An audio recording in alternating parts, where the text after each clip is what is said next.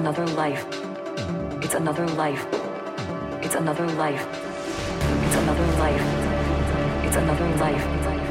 It's another life. It's another life. It's another life. It's another life. It's another life. It's another life. It's another life. It's another life. It's another life. It's another life. It's another life. It's another life. You're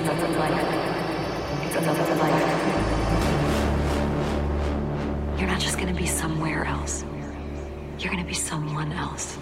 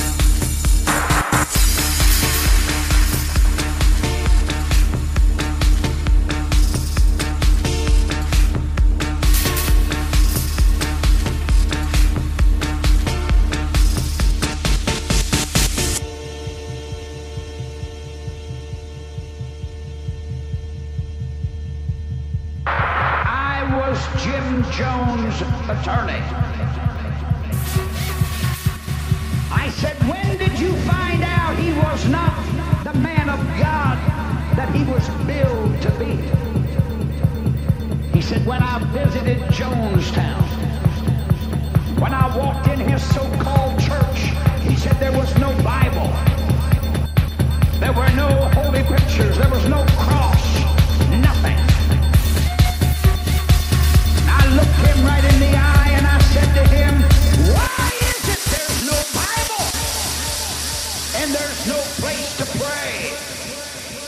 said we don't need that anymore.